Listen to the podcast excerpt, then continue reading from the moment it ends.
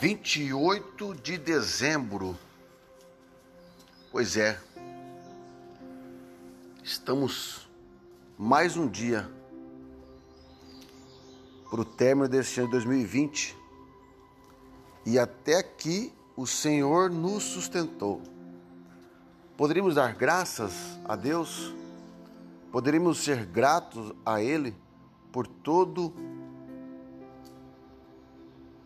esses dias com vida, respirando. Querido, nesse momento que eu falo aos irmãos e às irmãs que temos que sempre ao acordar dizer graças a Deus.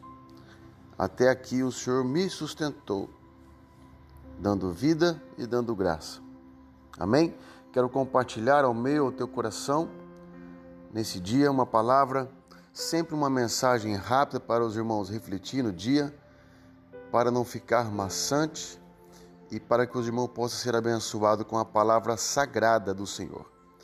A palavra hoje, quem quiser acompanhar, está em Efésio, capítulo 4, versículo 3. O tema, a unidade do Espírito. Diz o seguinte: façam todo o esforço para conservar a unidade do Espírito pelo vínculo da paz. Amado, o que eu e você estamos carregando dentro de nós? Nós podemos levar a paz a outra pessoa? Será que essa paz que nós temos é uma paz verdadeira? Medite nessa palavra, que nós possamos ser cheios da paz de Cristo. Somente a paz dele faz com que nós sejamos pacificadores para outras pessoas. Amém? Que nós possamos manter essa unidade de espírito da paz.